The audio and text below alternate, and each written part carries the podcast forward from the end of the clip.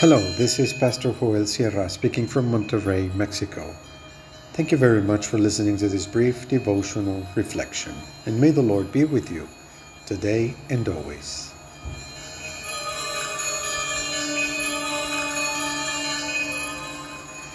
Betrayal and abandonment.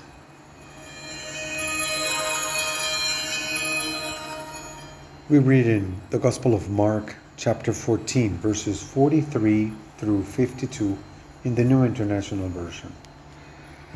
Just as he was speaking, Judas, one of the twelve, appeared.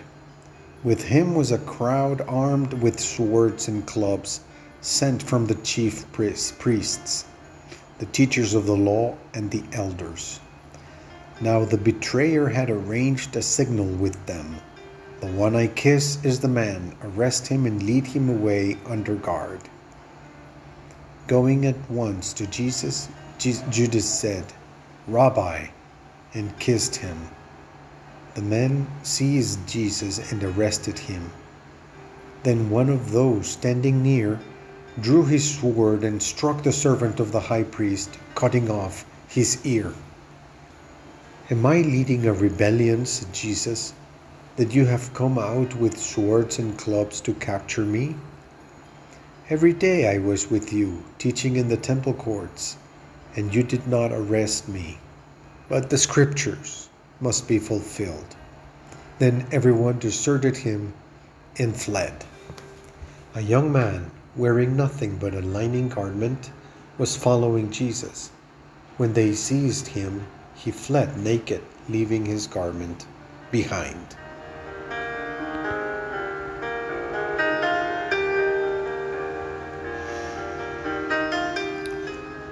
Judas was one of the twelve. This is not the first time that this designation for Judas has been used in the narrative. It is as if the gospel is telling us that, in some way and to some extent, the twelve participated in the betrayal.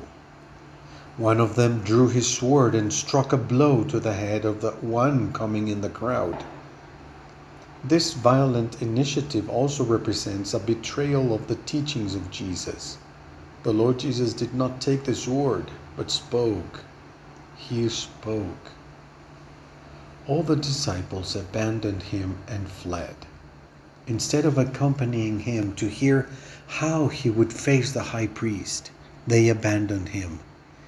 He was able to calm the storm with one of his orders he was able to resurrect Jairus' daughter with a touch of his hand. Those disciples knew well that the Lord Jesus is powerful. Still, they fled and abandoned him.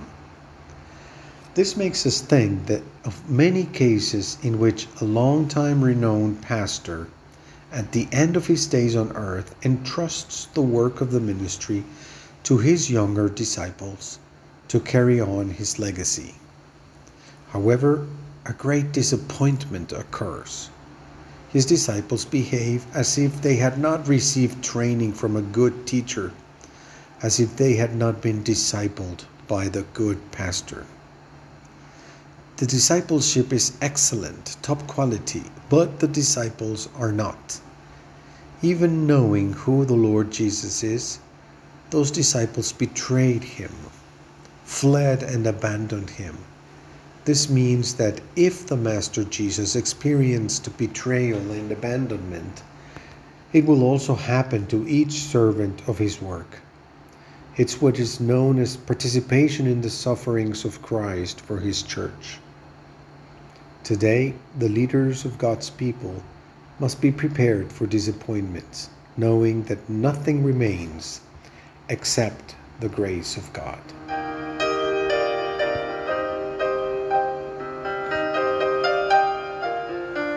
Let's pray.